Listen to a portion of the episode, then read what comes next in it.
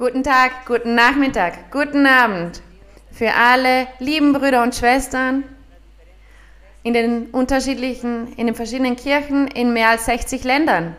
Auch einen lieben Gruß an alle Personen, die heute zum ersten Mal da sind, die sich versammeln und hier sind heute. Einen ganz besonderen Gruß auch für die, die seit neuem erst in der Kirche sind. Ich liebe euch mit ganzem Herzen und ich wünsche euch, dass dieser Gott, der den Himmel und die Erde erschaffen hat, dass dieser Gott von Abraham, Jakob, Isaac, dass dieser Gott von Mose, dieser Gott, dieser mächtige Gott, von welchem wir predigen, dass dieser Gott mit euch sei heute und euch segne, euch befreie, euch heile und, uns, und euch viele Segnungen gebe.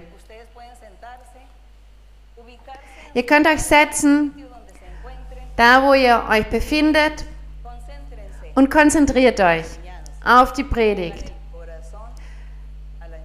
Öffnet euer Herz für die Predigt, sinnt nach im Wort, in jedem Buchstaben. Und seid aufmerksam den Erklärungen, denn da lernen wir, da lernen wir Gott kennen. Und deshalb, wir fühlen uns stolz, wir als Kirche, als Kirche Gottes Ministerium Jesu Christi International, wir fühlen uns so stolz, weil wir diesen lebendigen Gott haben, diesen mächtigen Gott, der sich offenbart. Und er hat sich in unserem Leben offenbart. Er hat sich uns gezeigt. Deshalb glauben wir an ihn. Deshalb glauben wir, dass Gott lebt und dass er existiert. Und er offenbart sich dem Menschen. Zweifelt nicht.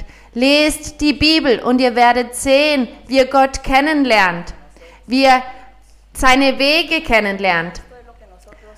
All dies ist, was wir haben, was wir erleben, und was wir tun, jeden Tag unseres Lebens, die ganze Zeit über, seit Gott uns das Privileg gab, ihn kennenzulernen und uns zu versammeln als seine Kirche an dem Ort, wo er begonnen hat, sich zu offenbaren durch seinen Heiligen Geist. Deshalb der Ruhm und die Ehre sind für unseren Gott. Und da ihr bereits sitzt, werden wir nun die Bibel öffnen. Wie ich bereits sagte, ich habe meine Begleiterin nicht hier, die mit mir singen. Normalerweise werden wir heute nicht singen. Wenn ich nämlich einen Fehler mache, dann helfen sie mir immer weiter. So lasst uns nun die Bibel öffnen in Kolosser, Kolosser Kapitel 2.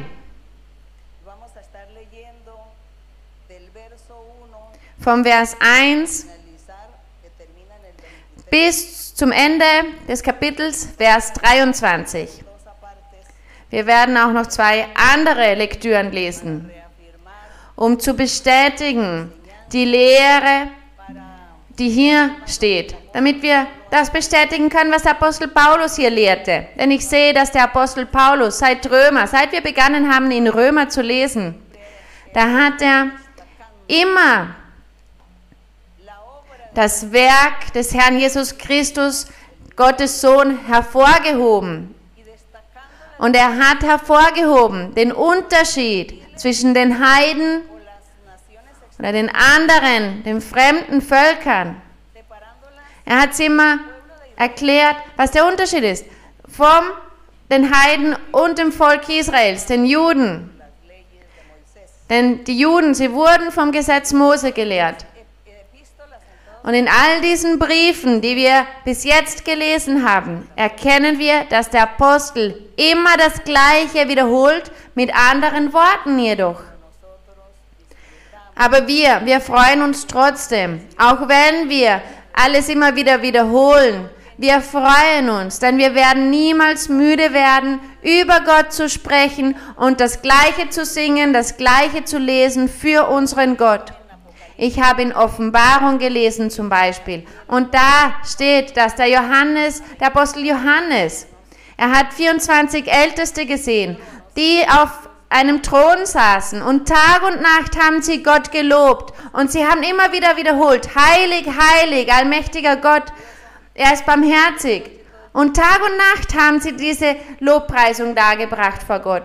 Wenn sie es dort im Himmel tun, dort beim Thron Gottes. Wir hier, wir werden deshalb auch nicht müde werden, die Bibel zu lesen. Wir werden nicht müde werden, die Chorlieder, die Hymnenlieder zu singen und Gott Hymnenlieder zu komponieren. Wir sollen Lieder komponieren und jene, die ihr komponiert, dann singt sie für Gott und werdet dabei nicht müde. Ihr könnt Gott jeden Tag dasselbe sagen, dass ihr ihn liebt, dass wir an ihn glauben und wissen, dass er lebt und existiert. Gelobt sei sein Name. Hier im Kapitel 2, Vers 1 steht, der Apostel Paulus, er hebt hier weiterhin den Herrn Jesus Christus hervor, seine Arbeit, aber auch seine Göttlichkeit, wer der Herr Jesus Christus ist. Und er sagt hier, ich will euch nämlich wissen lassen, welchen Kampf ich für euch und für die in Laodicea und für alle führe. Laodicea war ein, ein Dorf, eine Stadt, die, die evangelisiert wurde. Und er hat sich gesorgt für die Gläubigen in diesem Dorf, in dieser Stadt. Und er sagt um für alle Führer, die mich nicht von Angesicht gesehen haben. Heute ist es genauso dasselbe. Die Menschen, sie können mir vielleicht, sie sorgen sich, weil sie mir nicht die Hand reichen können, mich nicht grüßen können. Aber wir sind mit dem Geist Gottes und das ist, als ob wir alle gemeinsam da wären. Wir haben ein, dasselbe Herz und ihr werdet sehen, ihr werdet mich nicht vermissen, denn wenn wir eins sind mit dem Herrn, wie der Herr Jesus Christus sagte. Wenn ihr denn dasselbe Gefühl habt, denselben Sinn, dann werden wir eins sein und wir werden uns nicht vermissen im physischen, in als Person. Die Personen damals haben gelitten, weil sie den Apostel Paulus nicht sehen konnten. Er sagte, er hat für sie gebetet, damit sie getröstet werden würden. Und hier im Vers 2, auf dass ihre Herzen gestärkt und verbunden werden in der Liebe und zu allem Reichtum an der Fülle der Einsicht, zu erkennen das Geheimnis Gottes. Das sagt er zu jenen in Laodicea. Macht euch keine Sorgen, wenn ihr mein Gesicht nicht sehen könnt, mein Angesicht. Ich werde für euch beten. Außerdem ist der Heilige Geist bei euch und die geistlichen Gaben und Gott ist bei euch. Deshalb seid ihr gestärkt, ihr seid getröstet worden. Und er sagte, das ist der Grund seiner Predigt. Der Grund, die Absicht ist, dass in jener Stadt, in Laodicea, das Evangelium Gottes hinkommt und damit sie auch das Geheimnis Gottes kennenlernen, dieses große Geheimnis Gottes. Von Vater und von Christus. Dieses Geheimnis vom Herrn Jesus Christus, von seinem Werk, von der Predigt seines vollkommenen Evangeliums, der frohen Botschaft, der Erlösung das ist dieses Geheimnis, dieses verborgene Geheimnis. Im Vers 3 steht, in ihm liegen verborgen alle Schätze der Weisheit. In ihm, in wem? In Gott, dem Vater und dem Herrn Jesus Christus. In ihnen liegen verborgen alle Schätze der Weisheit und der Erkenntnis. Gelobt sei der Name des Herrn. Wie herrlich, wenn wir diese Dinge bewundern können und uns nah und nachsinnen, bis wohin reicht die Weisheit und die Erkenntnis Gottes. Dass diese Weisheit nur in Gott ist und im Herrn Jesus Christus. Und dass er ein Gott ist, ein Gott. Und seine Macht ist zu groß. Gottes Macht ist zu groß, seine Weisheit und seine Erkenntnis sind zu groß. Es heißt, er wurde Fleisch, er wurde Mensch und er hieß Jesus von Nazareth. Das ist die Macht, die Weisheit Gottes. Und wir können daran nicht zweifeln, wie die Menschen manchmal. Sie sagen, nein, es sind ja drei Götter. Nein, es sind nicht drei Götter, sondern ein Gott. Denn für unseren Gott ist nichts unmöglich. Und im Vers 4 steht, ich sage das, damit euch niemand betrüge mit verführerischen Reden. In jener Zeit gab es sehr viele Philosophen, diese großen gelehrten Menschen, die gelehrt haben, in den Schulen, in den griechischen Schulen und römischen Schulen genauso.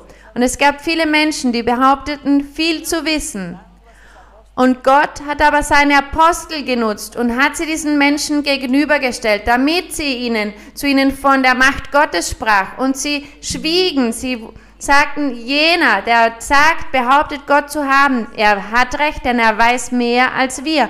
Und genauso ist es heutzutage. Die Gotteskinder, sie werden genauso hervorgehoben in dem Wissen Gottes, denn Gott ist Macht und er ist Weisheit, er ist weiser. Und die Gotteskinder, sie sind höher an Erkenntnis, an Weisheit Gottes, an der Doktrin Gottes, sind sie reicher, die Gotteskinder. Und im Vers 5, denn obwohl ich leiblich abwesend bin, so bin ich doch im Geist bei euch und freue mich, wenn ich eure Ordnung und euren festen Glauben an Christus sehe. Der Apostel Paulus sagte, ich bin abwesend, ich kann euch nicht besuchen, ich kann nicht persönlich zu euch kommen.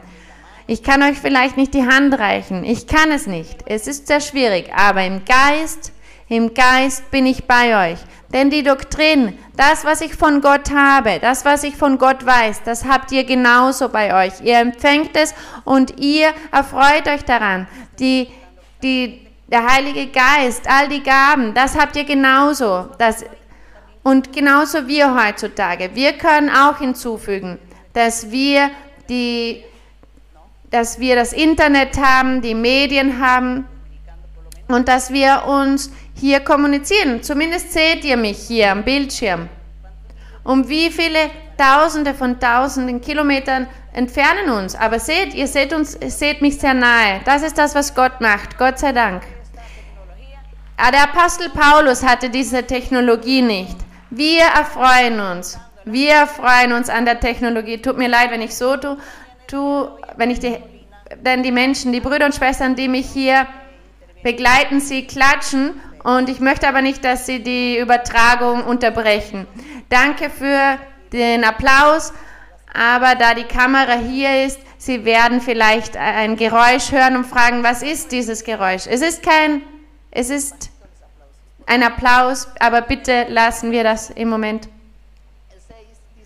Im Vers 6, wie ihr nun angenommen habt, den Herrn Christus Jesus, der Apostel Paulus, er war sehr glücklich, denn diese Stadt, Laodicea, dort haben sie den Herrn Jesus Christus angenommen, denn sie waren Heiden. Sie waren Heiden, Völker, die nicht zum Volk Israel gehörten und deshalb war das eine große Freude, ein großer Stolz für den Apostel Paulus, dass sie das Wort Gottes kennenlernten. Die Apostel, besonders Paulus, war sehr glücklich darüber, dass das Wort Gottes an jene Orte kam, dort, wo die Menschen Götzen anbeteten. Und sie hatten viele Tausende von Götzer, Götzen, Götzen und sie waren Götzendiener. Und er sagt hier, wie er nun angenommen hat, den Herrn Jesus Christus, sie lebt auch in ihm, im Vers 7, verwurzelt und gegründet in ihm und fest im Glauben, wie ihr gelehrt worden seid und voller Dankbarkeit. Der Apostel Paulus erhebt hier hervor und bestärkt sie. Er sagt, lasst die Hand Gottes nicht los, macht weiter. Er sagt, verwurzelt, weil er diesen Samen das Evangelium gesät hat. Sie haben sich zu diesen Bäumen verwandelt, in diese Bäume verwandelt, die Früchte trugen im geistlichen Sinn. Deshalb lehrte er sie, dass sie weitermachen mussten, dass sie nicht zurückfallen durften, dass sie nicht aufgeben sollten. Und hier im Vers 8 steht, seht zu, dass euch niemand einfange. Durch was? Durch die Philosophie in jener Zeit gab es sehr viele unterschiedliche philosophische Schulen. Auch bis zum heutigen Tag wird das gelehrt in der Schule, die Philosophie. Da wird Philosophie gelehrt, die verschiedenen Schulen und sagt, und Lehren trug, die der Überlieferung der Menschen und den Elementen der Welt folgen. Ja, diese Menschen, die Römer, die Griechen und den Elementen der Welt folgen und nicht Christus. Was haben sie getan? Die Menschen haben so viele Dinge erfunden. Sie, haben, sie waren verwirrt auch. Aufgrund der, der Philosophien, der Lehren. Und es gab sehr viele wichtige Personen, Philosophen. Und der Herr Jesus Christus, als er auf der Erde war, hat all diese Menschen gesehen und er lehrte sie. Sie haben ihn kritisiert. Sie haben die Lehre Gottes verworfen und die Apostel, sie mussten auch dem gegenübertreten, der Apostel Paulus genauso. Und das war ihr Kampf, der Kampf zwischen diesen Lehren, dem Götzendienst und der Heiden, dann das Gesetz Mose, die Juden, die sich zum Evangelium bekehrt haben und weiterhin das Gesetz Mose praktizieren wollten und die anderen Menschen auch dazu zwangen, das Gesetz zu leben, die Philosophien, die es gab, gegen dies mussten die Apostel kämpfen. Genauso wir haben viele Kämpfe und wir können auch sagen, wir haben viele, viel, noch mehr Elemente, gegen die wir kämpfen müssen, als wie es der Apostel Paulus hatte. Aber wir heutzutage fühlen uns sehr glücklich, denn wir haben genauso diesen mächtigen Gott, der niemals aufhörte zu existieren, denn er ist derselbe, gestern, heute und für alle Zeiten. Es ist derselbe Gott. Gott hört nicht auf zu existieren, obwohl es auch vielleicht viele Dinge gibt, denen wir gegenübertreten müssen, gegen die wir kämpfen müssen, denn wir werden verfolgt auf eine oder andere Art. Und unser Gott, der hilft uns aber. Wie wunderbar ist es, dass Gott uns hilft. Und er hilft uns mit diesem herrlichen Werk des Heiligen Geistes. Denn es ist der Heilige Geist, der über uns regiert, der uns führt, der uns lehrt, der uns offenbart. Er ist mit uns und schenkt uns Rückhalt. Wie wunderbar ist es, diesen wahrhaftigen Gott zu haben. Und bevor wir nun weiterlesen, denn hier der Apostel, er beginnt hier den Herrn Jesus Christus hervorzuheben. Und wir werden nun jedoch in Jesaja weiterlesen, Jesaja Kapitel 40. Jesaja Kapitel 40. Wir behalten jedoch Kolosser offen und hier um das Werk des Herrn Jesus Christus hervorzuheben. Denn der Apostel Paulus, er verteidigte das Werk des Herrn Jesus Christus, das Werk der Erlösung. Und wenn wir hier in Jesaja lesen, da gehen wir zeitlich viele Jahrhunderte zurück, als Gott durch Jesaja sprach über die Zukunft, über die zukünftigen Tage. Da machte er wunderbare Versprechen bezüglich des Erlösers, des Herrn Jesus Christus. Und hier in Jesaja Kapitel 40, da steht im Vers 1, Tröstet, tröstet mein Volk, spricht euer Gott. Gott bezog sich hier auf das Volk Gottes, welches das Volk Israel war zu jeder Zeit, das jüdische Volk. Der Herr, Gott, er schaute aber auch auf die übrig gebliebenen. Denn es gab zu jener Zeit die übrig gebliebenen, jenen Teil vom Volk, den Gott bei, bewahrt hatte, das sich nicht so sehr versündigt hatte, denn durch diese übriggebliebenen würde der Messias, der Erlöser kommen. Und deshalb, Gott sah die Sünde des Volkes Israels zu jener Zeit, zu jener Zeit, als, Is als Jesaja lebte. Er sah, dass sie alle sündigten. Aber er hat trotzdem eine Botschaft des Trostes gesandt und hat über die Zukunft gesprochen zu den übriggebliebenen, denn er wusste, dass nicht alle zerstört würden dass nicht alle von Gottes Anwesenheit abgesondert werden würden. Er sagte, sie sollen weitermachen, bis der Herr Jesus Christus kommen würde. Er hat sich also auf diese übrig gebliebenen hier bezogen. Tröstet, tröstet mein Volk. Redet mit Jerusalem freundlich. Er hat sich hier auf das physische Jerusalem bezogen, aber auch auf das geistliche Jerusalem. Denn Gott sprach, auf beide Arten. Er hat sich auf die geistliche Art bezogen, aber auch auf die materielle. Er hat das Geistliche materialisiert, damit die Menschen die Nachricht besser verstanden. Und er sagte, redet mit Jerusalem freundlich und predigt ihr, dass ihre Knechtschaft ein Ende hat, dass ihre Schuld vergeben ist. Was hat Gott zuvor gesprochen durch die Propheten, dass die Zeit kommen würde? Wenn der Herr den Erlöser senden würde, den Erlöser, den Messias, dass er ihn senden würde. und dass er die Sünden vergeben würde und viele Wunder tun würde, dass er den Menschen erneuern würde und ihm Frieden und Freude und ewiges Leben geben würde. Dies waren die Verheißungen. Und er sagte hier, sag, kündige an, dass die Knechtschaft ein Ende hat, die Zeit ist zu Ende, dass die Sünden vergeben werden, denn sie hat die volle Strafe empfangen von der Hand des Herrn für alle ihre Sünden. Vers 3. Es ruft eine Stimme in der Wüste. In der Wüste, das bezieht sich auf den Täufer, Johannes den Täufer. Wir kennen ihn sehr gut.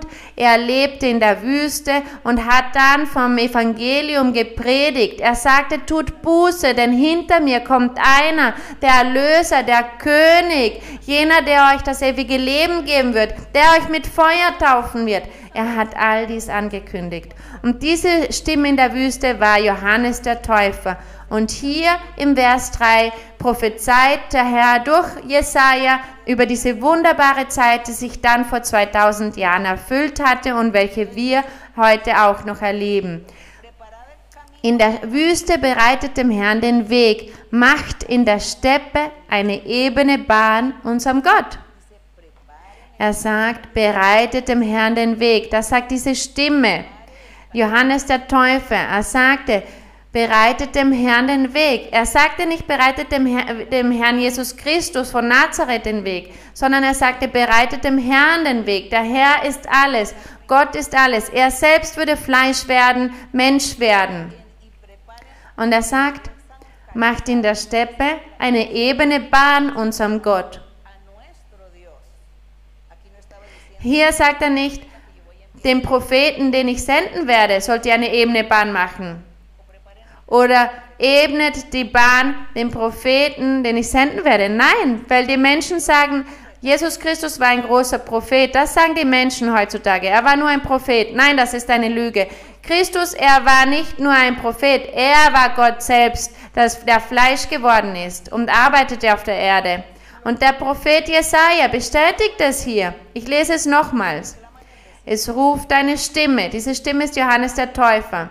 In der Wüste bereitet dem Herrn den Weg, macht in der Steppe eine ebene Bahn unserem Gott, nicht einem Propheten. Gelobt sei Gott. Im Vers 4. Alle Täler sollen erhöht werden. Diese Täler waren Menschen.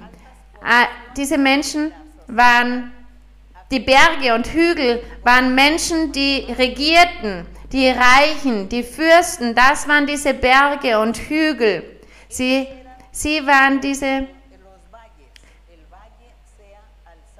Und alle Täler sollen erhöht, höher, erhöht werden. Was ist ein Tal? Es gibt viele Berge und Hügel und Täler. Zwischen den Bergen und Hügeln, da gibt es ein Tal unten. Das, was der Boden ist, der untere Teil, das ist ein Tal. Und in diesem Tal dieses Tal empfängt alle Überschwemmungen zum Beispiel. Denn die Berge, wenn es regnet, das ganze Wasser oder die Muren, die Erdrutsche, die kommen hinunter und zerstören das Tal. Die Fruchtbarkeit des Tales. Und es wird dann nicht, es kann dann nicht mehr gearbeitet werden, geackert dort. Es gibt dann auch kein sauberes Wasser mehr, denn alles wird schmutzig, voller Schlamm. Man kann sagen, das geschieht einem Tal, wenn es zwischen Bergen steht.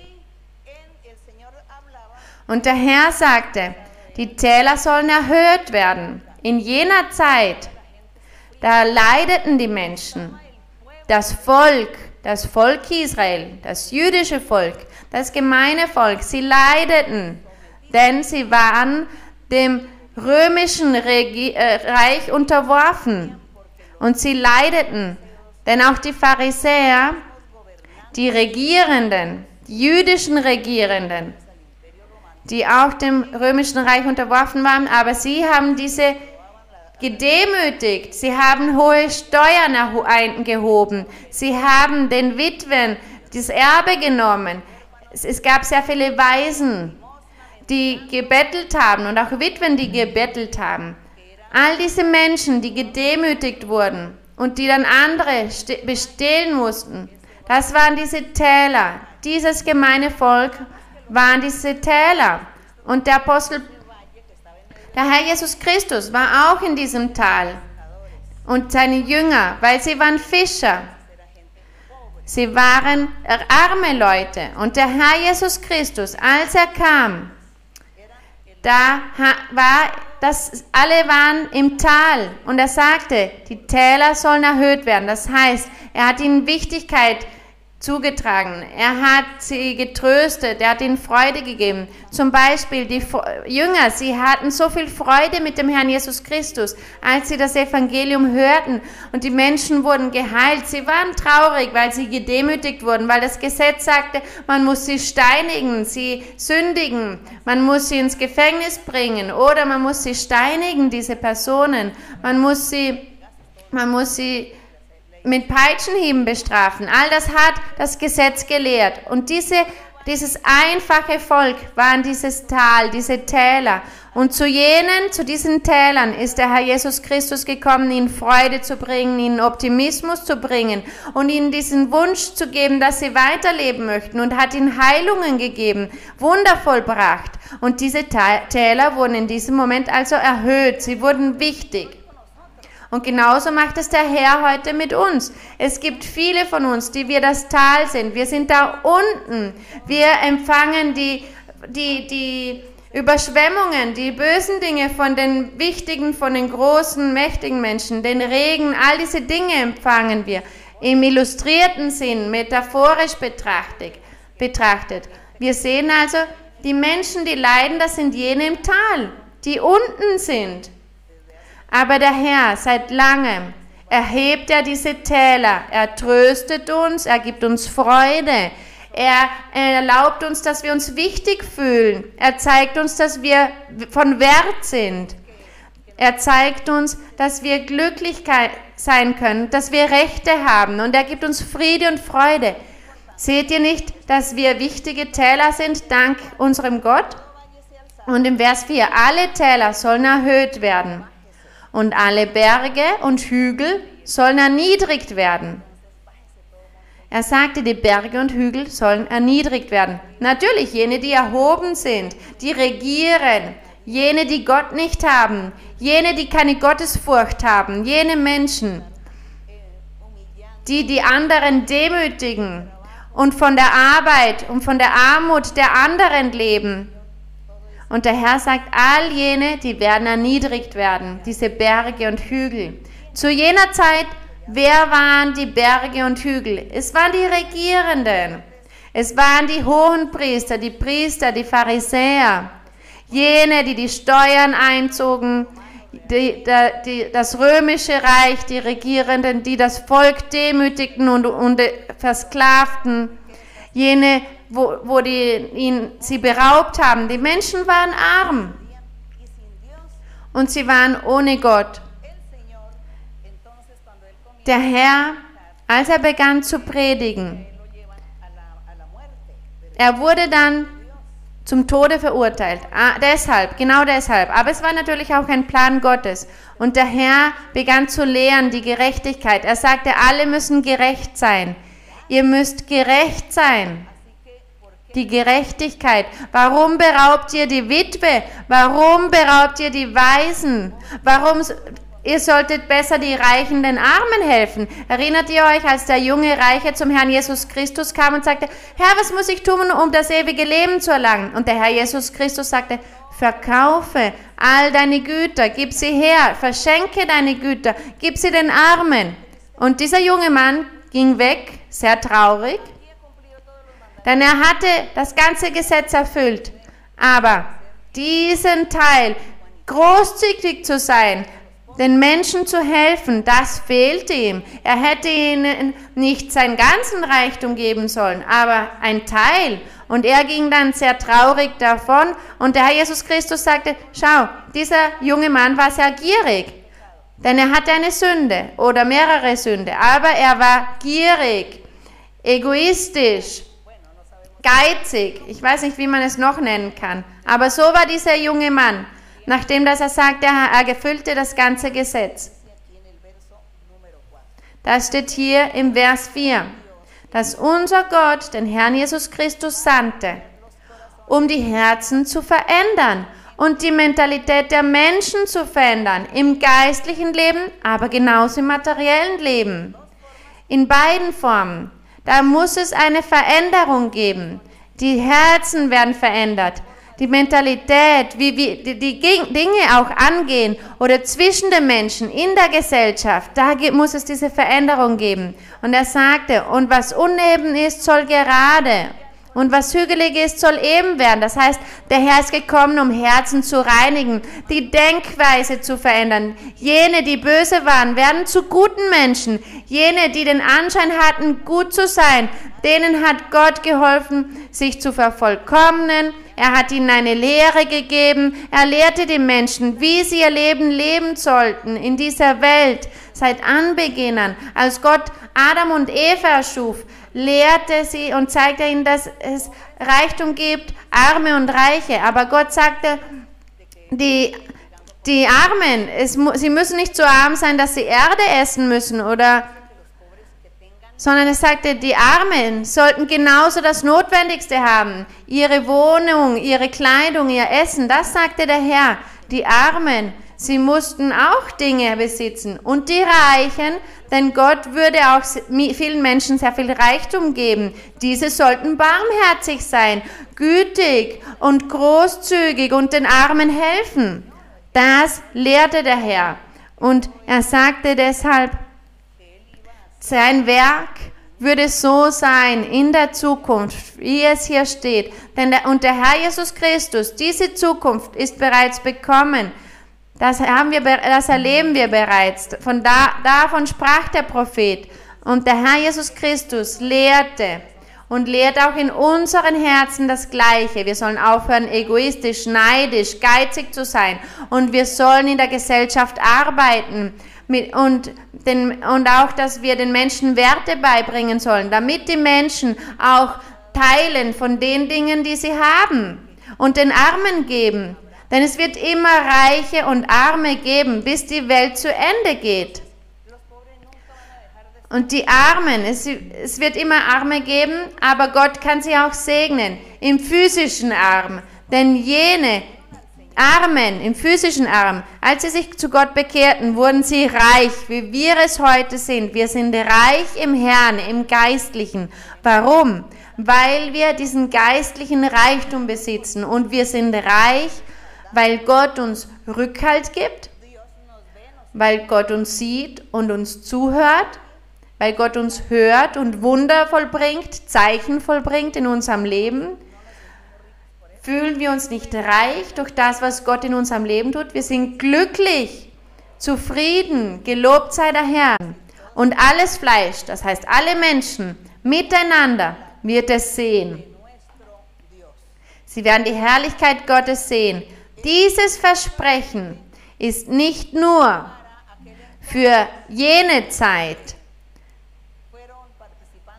als für die Menschen, die den Herrn Jesus Christus als Fleisch arbeiten sahen auf der Erde, sondern genauso für uns heutzutage. Warum?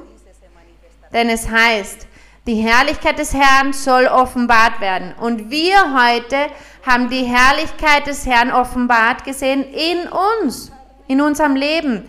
Und alles Fleisch oder jeder Mensch miteinander wird es sehen.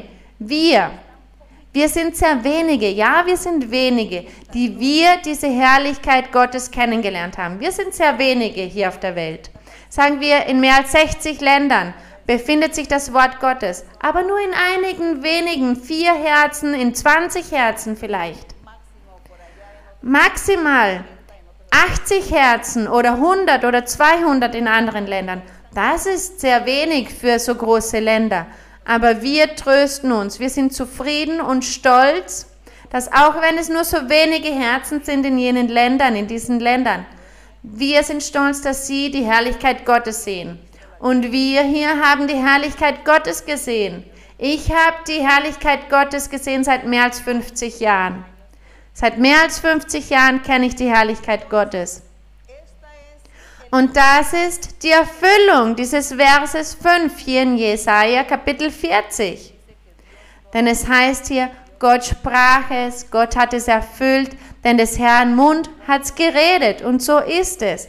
Und es gab immer viele Menschen, die die Bibel lasen und sie sagen, das war für jene Zeit, für das Altertum. Heutzutage ist alles zu Ende. Gott offenbart sich nicht mehr. Die Bibel ist aus der Mode gekommen. Das stimmt nicht. Wir haben diesen lebendigen Gott und seine Herrlichkeit offenbart sich. Wir sehen die Macht Gottes, denn er spricht zu uns, er macht uns Versprechen, er spricht zu uns durch prophetische Rede, Visionen, Träume und Offenbarungen. Und alles, was er spricht, das erfüllt er uns. Und das ist die Macht Gottes, die Herrlichkeit Gottes. Das ist das, was der Apostel Paulus hervorheben wollte von unserem Herrn Jesus Christus. Lasst uns wieder weiterlesen in Kolosser 2. Und der Apostel Paulus erhob hier die Göttlichkeit, die Fülle des Herrn Jesus Christus hervor. Und hier in Kolosser Kapitel 2, Kolosser, Kolosser Kapitel 2, Kolosser Kapitel 2, denn im Vers 9, denn in ihm wohnt die ganze Fülle der Gottheit leibhaftig. Und im Vers 10, und ihr seid erfüllt durch ihn, durch Christus. Der Apostel Paulus sagte, dass jene Stadt Laodicea sich erfreute an allen geistlichen Gaben, dass sie erfüllt waren, dass sie voll waren. Und er sagt im Vers 11, in ihm seid ihr auch beschnitten worden mit einer Beschneidung, die nicht mit Händen geschieht. Wir haben bereits über die Beschneidung gesprochen. Die Beschneidung im Altertum war es ein kurzer Eingriff beim männlichen Glied, das, vor, das gemacht wurde, weil Gott es so geboten hatte. Aber im Evangelium des Herrn Jesus Christus heißt es, dass diese Beschneidung geistlich ist, und zwar im Herzen. Und er sagt hier im Vers 11, in ihm, in Christus, seid ihr auch beschnitten worden mit einer Beschneidung, die nicht mit Händen geschieht, durch Ablegen des sterblichen Leibes, in der Beschneidung durch Christus heißt es. Christus Jesus, er macht diese Beschneidung und es heißt, wenn wir an Christus glauben und wenn wir glauben, dass Christus Gott ist und Gottes Sohn ist und dass er Gott ist, dann beschneidet er uns. Das heißt, er nimmt diese sündigen Körper sterblichen Körper von uns und gibt uns einen heiligen, gerechten Körper, einen vollkommenen Körper für Gott. Das heißt, er nimmt diese sündhafte Tendenz von uns und wir leben in Heiligkeit für Gott. Das ist die Beschneidung. Wenn wir die Sünde nicht leben, dann ist es, sind wir, haben wir diese Beschneidung. Aber nicht wir selbst, sondern Gott selbst, der Herr Jesus Christus, er macht dieses Wunder in uns und er nimmt all diese sündhafte Tendenz von uns. Das ist die Beschneidung. Und der Apostel Paulus erhebt hier dieses Werk vom Herrn Jesus Christus hervor. Er hebt sein Werk hervor. Er hebt hier hervor, dass Christus Gott selbst war. Im Vers 12 sagt der Apostel Paulus, mit ihm seid ihr begraben worden mit Christus seid ihr begraben worden in der Taufe.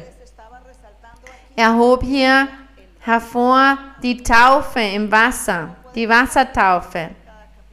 In jedem Kapitel sehen wir, dass wir sehr viele unterschiedliche Themen sehen. Und ich versuche dann immer die Erklärungen zu geben, damit nichts unverständlich bleibt, sondern damit wir alle immer alles verstehen können. Und er hebt hier den Herrn vor, den Herrn Jesus Christus, und er sagt, ihr müsst begraben werden durch die Wassertaufe. Was ist die Wassertaufe? Er sagt, mit ihm, mit Christus seid ihr auch auferweckt durch den Glauben. Was heißt das durch den Glauben? Die Person, der Mann oder die Frau, glaubt an Christus als Gottes Sohn, als Gott und als der einzige Weg, der zum ewigen Leben führt. Und da diese Person glaubt, weil ihm das Evangelium eben gepredigt wird, geschieht es, dass die Person sagt, ich möchte mich, was muss ich tun? Was muss ich tun, um das ewige Leben zu erlangen? Das haben die Menschen gefragt. Was müssen, müssen wir tun, um das ewige Leben erlangen? Das fragten sie auch an den Apostel Petrus. Und Petrus sagte, jeder soll sich taufen lassen im Namen des Herrn Jesus Christus. Lasst euch im Wasser taufen und glaubt, dass Christus Gott ist, dass er Gottes Sohn ist und dass er der einzige Weg ist, der zum ewigen Leben führt. Der einzige Weg, dem ihr folgen müsst. Nicht mehr dem Gesetz Mose müsst ihr folgen, sondern dem Weg des Herrn Jesus Christus sollt ihr, sollt ihr folgen. Und so werdet ihr dann die Erlösung erlangen, wenn ihr dies tut. Das geschah zu jener Zeit und heutzutage genauso. Die Personen, die wir aus verschiedensten Religionen kommen, auch von Religionen, die sagen, dass sie Christen sind, augenscheinlich, aber nein, das ist gelogen. Zumindest ich. Ich komme aus einer Religion, die Götzendienst betreibt. Es ist eine christliche Religion, die aber Götzendienst betreibt. Sie sagen, glaub, sagen, wir glauben an Christus, aber sie haben auch Götzen angebetet, Statuen. Und ich habe mich dann bekehrt zu einem lebendigen Gott, der unsichtbar ist, der Geist und Wahrheit ist. Und auch an Christus habe ich mich, habe ich mich bekehrt und sagte, ich taufe mich im Wasser, denn ich gehe damit eine Verpflichtung mit Gott ein, dass ich dir folge, Herr Jesus Christus. Und ich gehe diese Verpflichtung ein und ich taufe mich im Wasser. Und das machen wir. Das haben auch die Jünger damals gemacht im Altertum. Und sie sagten, wir akzeptieren den Herrn Jesus Christus und lassen uns deshalb taufen im Wasser. Es ist manchmal, es ist sehr einfach, im Wasser sich taufen zu lassen. Die Menschen machen es oftmals, unternehmen dies oftmals nur, weil sie der Familie einen Gefallen tun wollen. Nein, das bringt nichts, denn Gott sieht alles und Gott möchte, dass wir ihm treu sind, dass wir standhaft sind. Lasst uns weitermachen denn jeder Vers bringt hier so interessante Themen mit sich. Und er sagt hier, diese Wassertaufe, da wird der Tod widerspiegelt, symbolisch. Es ist symbolisch, die, der Tod und auch die Auferstehung. Es ist symbolisch. Es ist die Taufe im Wasser ist Tod, aber auch Auferstehung.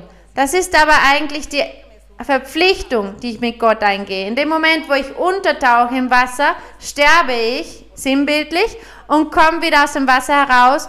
Und da werde ich, ist die Auferstehung, weil ich da sage, ich folge dir Herr, ich beginne ein neues Leben, ich möchte dies tun. Und Gott erfreut sich, wenn wir diese Verpflichtung mit ihm eingehen. Und im Vers 13 steht, und Gott hat euch mit ihm lebendig gemacht die ihr tot wart in den Sünden.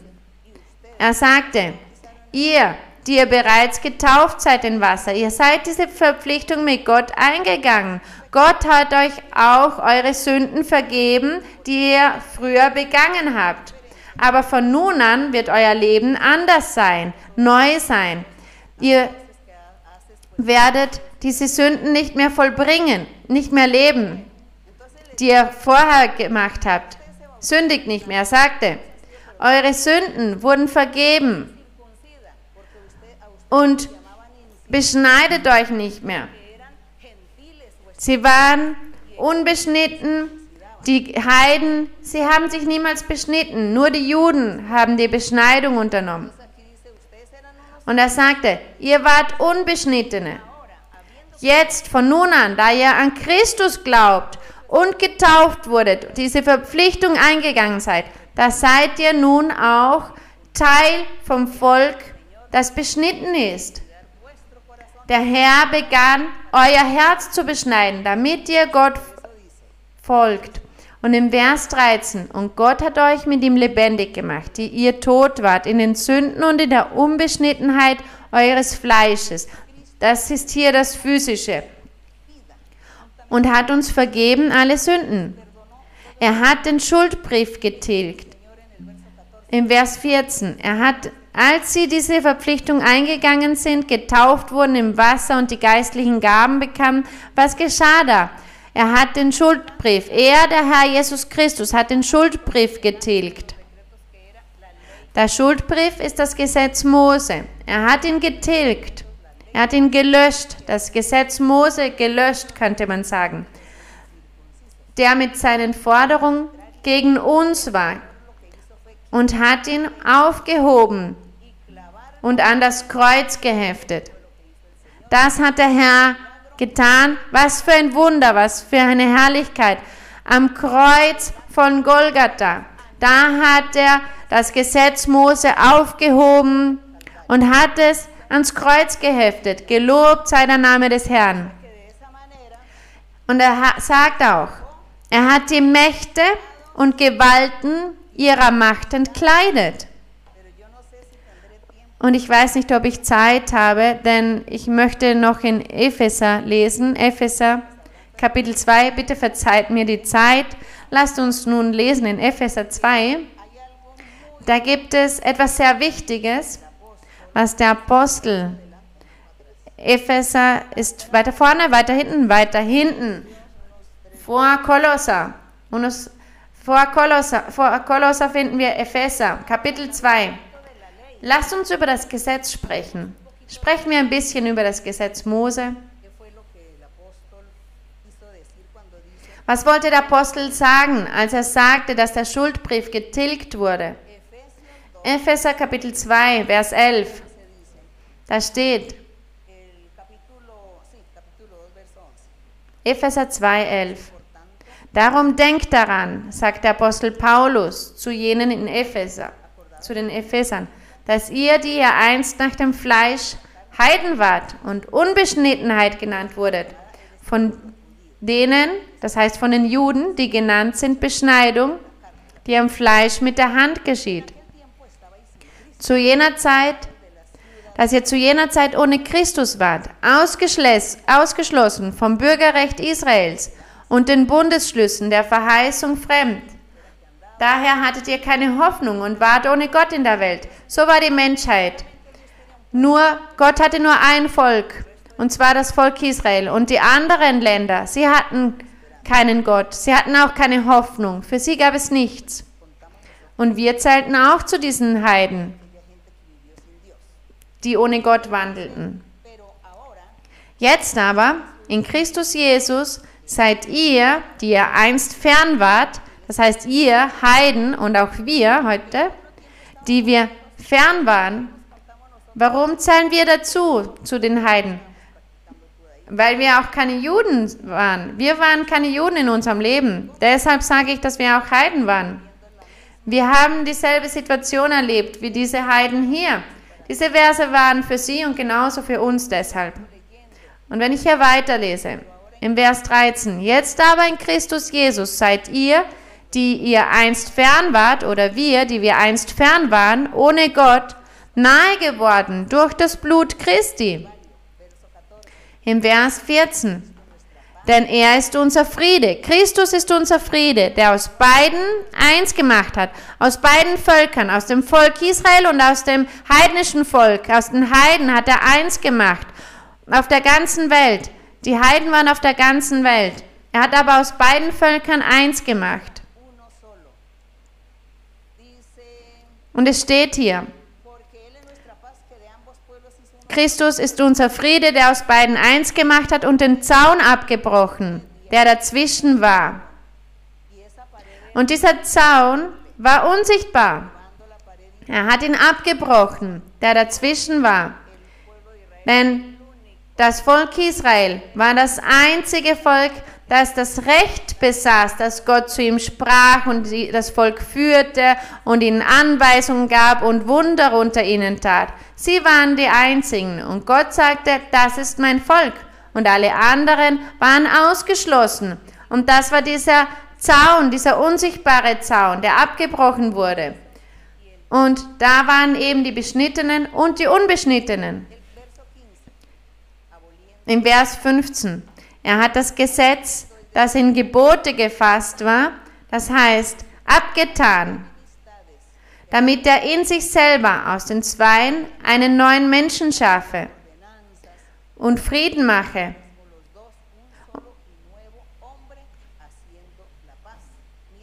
Schaut hier dieses wunderbare Werk, welches Gott tat, mit der ganzen Menschheit, mit allen Völkern und Nationen, Gott durch unseren Herrn Jesus Christus hat ein Volk erschaffen.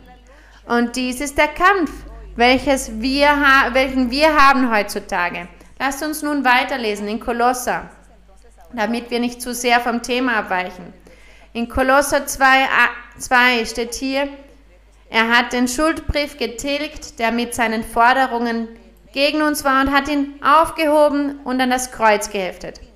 Vers 15, er hat die Mächte und Gewalten ihrer Macht entkleidet und sie öffentlich zur Schau gestellt und über sie triumphiert in Christus.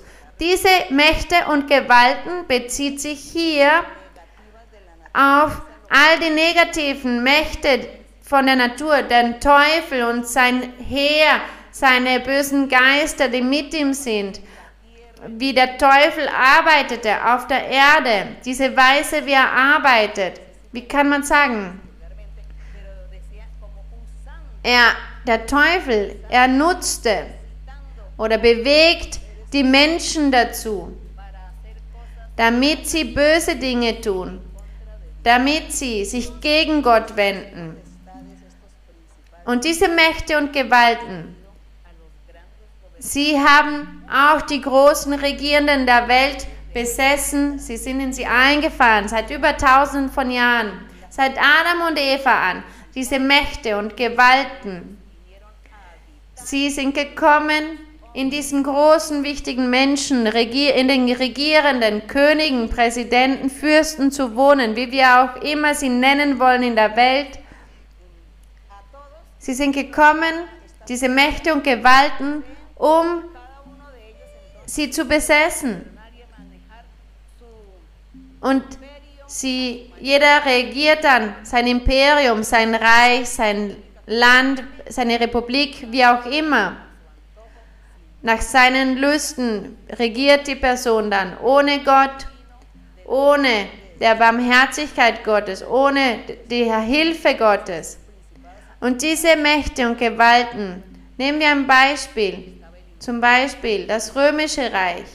Sie regierten 500 Jahre über fast die ganze Welt. Und was geschah? Diese Mächte und Gewalten vom Teufel, der Teufel mit seiner Volkschaft, Sie regierten durch diese Regierenden und es gab Sklaverei, Krieg, Tote, Opfer, so viele Dinge, die man sieht. Und auch heutzutage lernen wir davon in der Geschichte. Und heutzutage ist es genauso. Diese Mächte und Gewalten regieren immer noch. Sie arbeiten noch in den Herzen, im Leben der Menschen, die Gott nicht kennen. Im Leben der Menschen, die Gott nicht kennen. Und seit jener Zeit an, als Christus diese Mächte und Gewalten ihrer Macht entkleidet hatte, denn zu jener Zeit hieß es bis dahin, regierte der Tod, der Teufel, er war, regierte. Und Christus, er regierte, er stritt, er triumphierte. Christus triumphierte über den Tod, er ist auferstanden und am Kreuz von Golgatha hat er den, Kreuz, den Teufel besiegt. Er hat ihn besiegt und er sagte, Christus sagte, von nun an wirst du nicht mehr so viel Macht haben, gegen die Menschheit vorzugehen ohne meine Erlaubnis, denn ich bin hier. Christus, unser Gott, ist hier, bereit, um uns zu helfen, all jenen, die zu Gott flehen und sich zu Gott bekehren wollen. Da beginnt Gott uns zu helfen, uns zu beschützen vor dem Feind. Denn dieser Feind, er stellt Fallen auf im Körper durch Krankheiten und Unfälle und Armut. Und er stellt so viele Fallen auch auf durch Regierungen. Und die Menschen leiden, das Volk leidet. Das macht der Feind. Und wenn wir aber alle an Gott glauben, der, wenn wir zu Christus flehen und nach Gott suchen, in Geist und in Wahrheit, denn er ist unsichtbar, er ist Geist. Was macht dann der Herr? Er macht dasselbe, wie hier steht. Er hat die Mächte und Gewalten ihrer Macht entkleidet, damit sie nicht gegen uns kommen und uns zu Leiden bringen.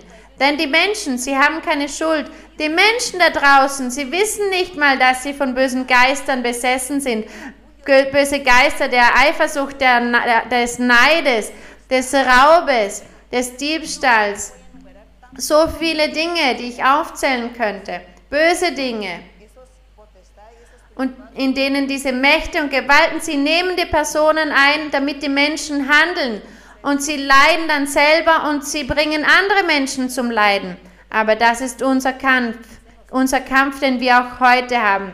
Wir haben diesen Feind, der gegen uns kommen kann, der uns verfolgen kann auf eine oder andere Art. Aber wir haben den Herrn, wir flehen zu ihm und er beschützt uns, er bewahrt uns. Und wenn der Feind dann einen Mensch einnimmt und dieser Person uns das Leben nehmen möchte, da sagt Gott zu uns, mach dir keine Angst, hab keine Angst, diese Person wird dir das Leben nicht leben, nehmen können. Und das Problem ist dann zu Ende. Die Person vergisst dann, dass sie die andere umbringen wollte. So arbeitet Gott.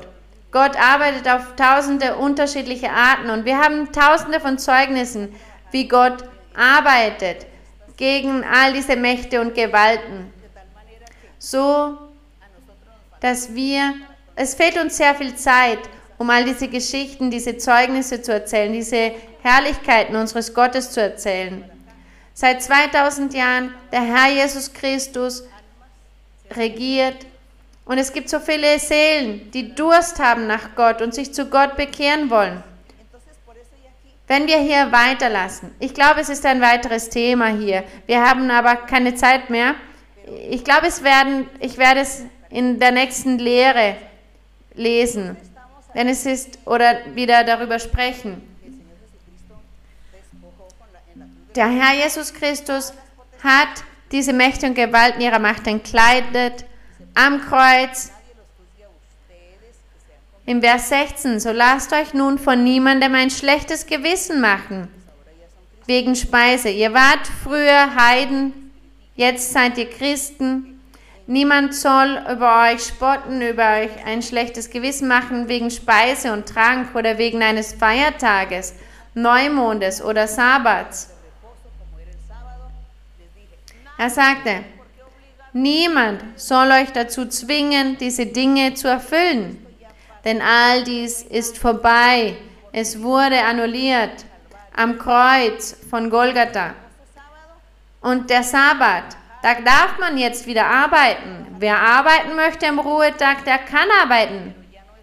Aber es ist keine Verpflichtung mehr, wie im Altertum, dass man da nicht arbeiten darf. Genauso die Speisen. Es gab Tiere, die man nicht essen durfte, wie das Schwein. Man durfte kein Schwein essen. Aber nun schon, denn das Schwein war eine symbolische Figur. Es zeigte die Menschen, die in Sünde lebten, dar. Und die Menschen, die sich dann aber bekehrten zu Christus, sie hörten auf, sozusagen ein Schwein zu sein und sind zu heiligen Personen für Gott geworden. Und wir können nun alle Tiere essen. Denn Gott hat dies nur verboten, um die Sünde und die Unreinheit darzustellen, die das Volk Israel oder die Welt le lebte, in welcher die Welt lebte. Denn er sagte auch, alles, was ich reinigte, das nennt nicht un unrein, denn ihr könnt alles essen, was ihr wollt. Wir sehen also, es gibt eine Freiheit bezüglich der Tiere. Natürlich, es hat auch mit dem Geschmack zu tun. Ich könnte keine Schlange essen, aber in anderen Ländern essen sie zum Beispiel Schlange. Ich bin aber nicht daran gewöhnt, zum Beispiel. Es ist keine Sünde. Er sagt, so lasst euch nun von niemandem ein schlechtes Gewissen machen wegen Speise und Trank oder wegen eines Feiertages, Neumondes oder Sabbats. Wir sollen dem keine Wichtigkeit beilegen, denn das ist nichts wert. Das Einzige, was zählt, ist, dass wir in Heiligkeit leben, dass wir nicht sündigen vor Gott. Das ist das, was zählt. Im Vers 17. Das alles ist nur ein Schatten des Zukünftigen. Was ist das Zukünftige? Der Leib aber ist Christus. Eigen, das heißt, das Zukünftige ist Christus, der für uns am Kreuz starb. Lasst euch den Siegespreis von niemandem nehmen. Das ist eine weitere Lehre. der sich gefällt in Demut und Verehrung der Engel und sich dessen rühmt, was er geschaut hat und ist ohne Grund aufgeblasen. Das ist eine andere Lehre. Wir sollen keine Engel verehren. Und er spricht hier ganz klar die, von dem Verbot, das Gott gab, dass man keine Engel anbeten sollte oder zu den Engeln beten sollte oder um sie, sie um etwas bitten sollte. Das war ein Verbot, das Gott gab. Und er sagt, und ist ohne Grund aufgeblasen in seinem fleischlichen Sinn. Das heißt, die Menschen haben das erfunden. Der Teufel hat das dem Menschen in den Sinn gelegt, all diese Dinge zu tun, die Engel zu anzubeten zum Beispiel. Und davon muss man sich aber entfernen. Er sagt, und hält sich nicht an das Haupt. Wir sollen uns aber an das Haupt von Christus halten, von dem her der ganze Leib durch Gelenke und Bänder gestützt und zusammengehalten wird und wächst im geistlichen Sinn durch Gottes Wirken in eurem geistlichen Leben. Das ist das, was der Apostel hier spricht, denn all dies hat Gott ihm offenbart. Und wir sehen, dass wir genau diese Dinge alles erleben heutzutage im Herrn. Und er sagt, wenn ihr nun mit Christus, den Elementen der Welt, gestorben seid, diese Elemente der Welt sind das Gesetz Mose. Wir sollen diese Dinge beiseite lassen, ablassen davon.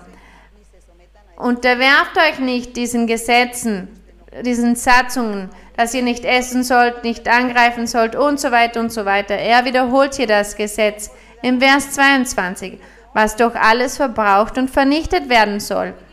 Es sind menschliche Gebote und Lehren.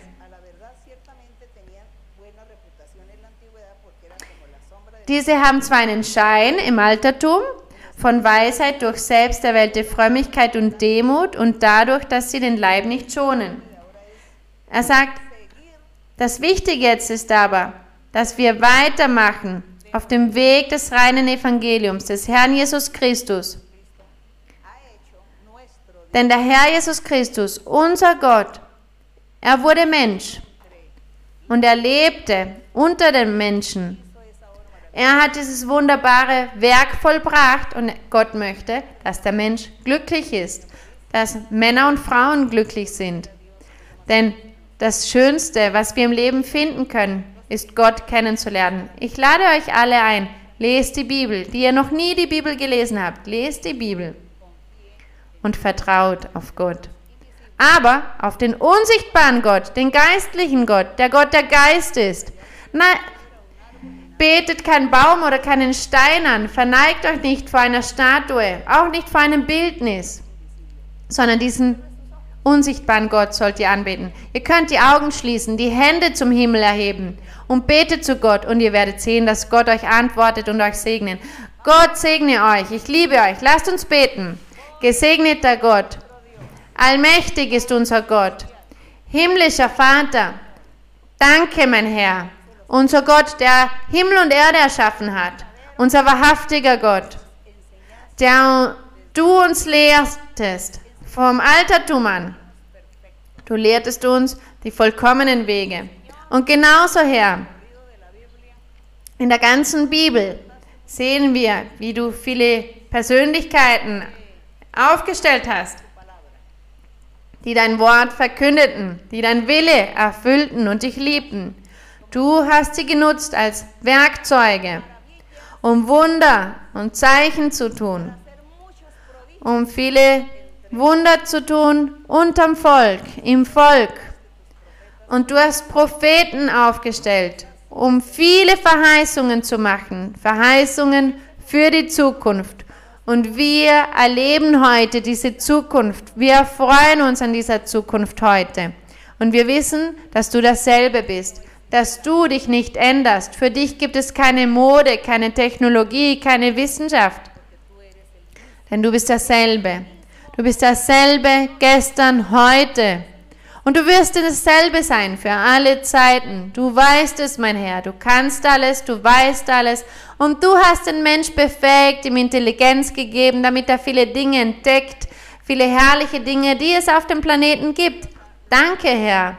Aber das, was du möchtest von uns, ist, dass wir deinem Weg folgen, dass wir weitermachen auf dem Weg der Vollkommenheit und dass wir uns verändern dass unser Herz sich ändert, dass wir dich immer lieben aus ganzer Kraft. Danke, mein Herr.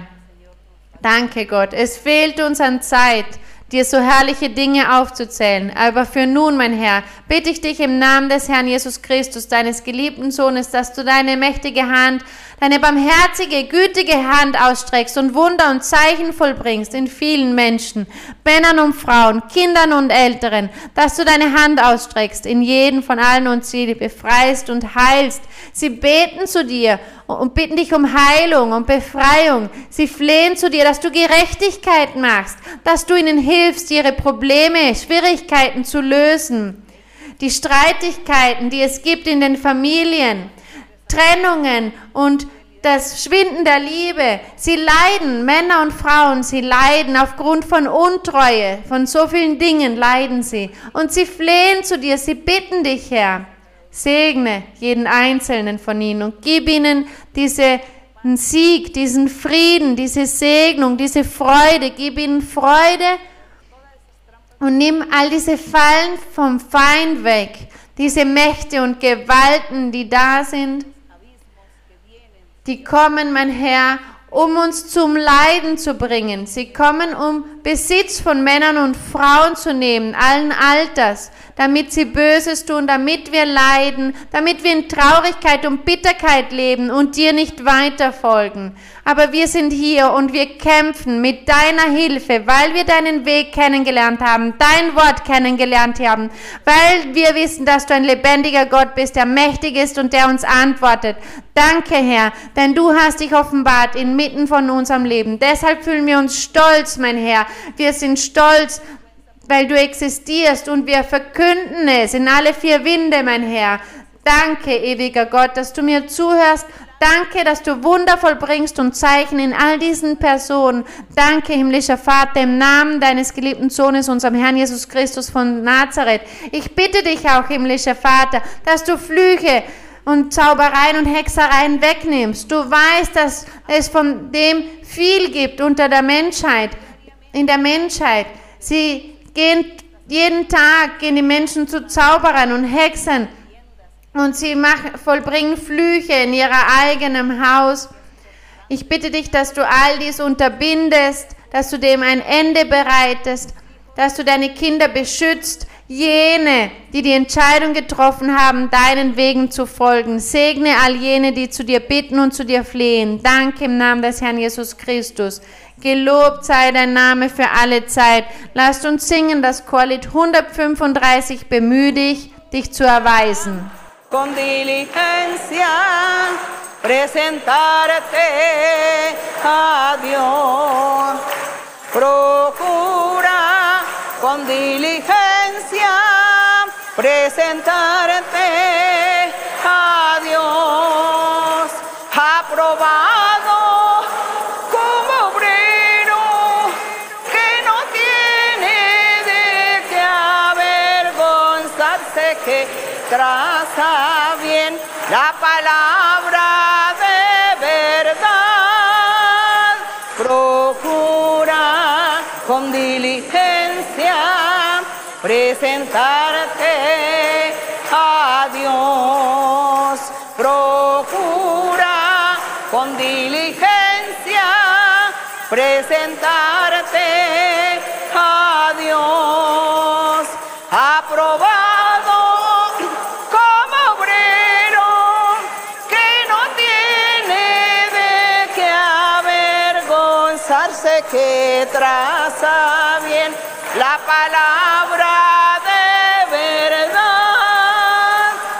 Ehre und Ruhm unserem Herrn. Danke, meine lieben Brüder und Schwestern. Gott segne euch alle.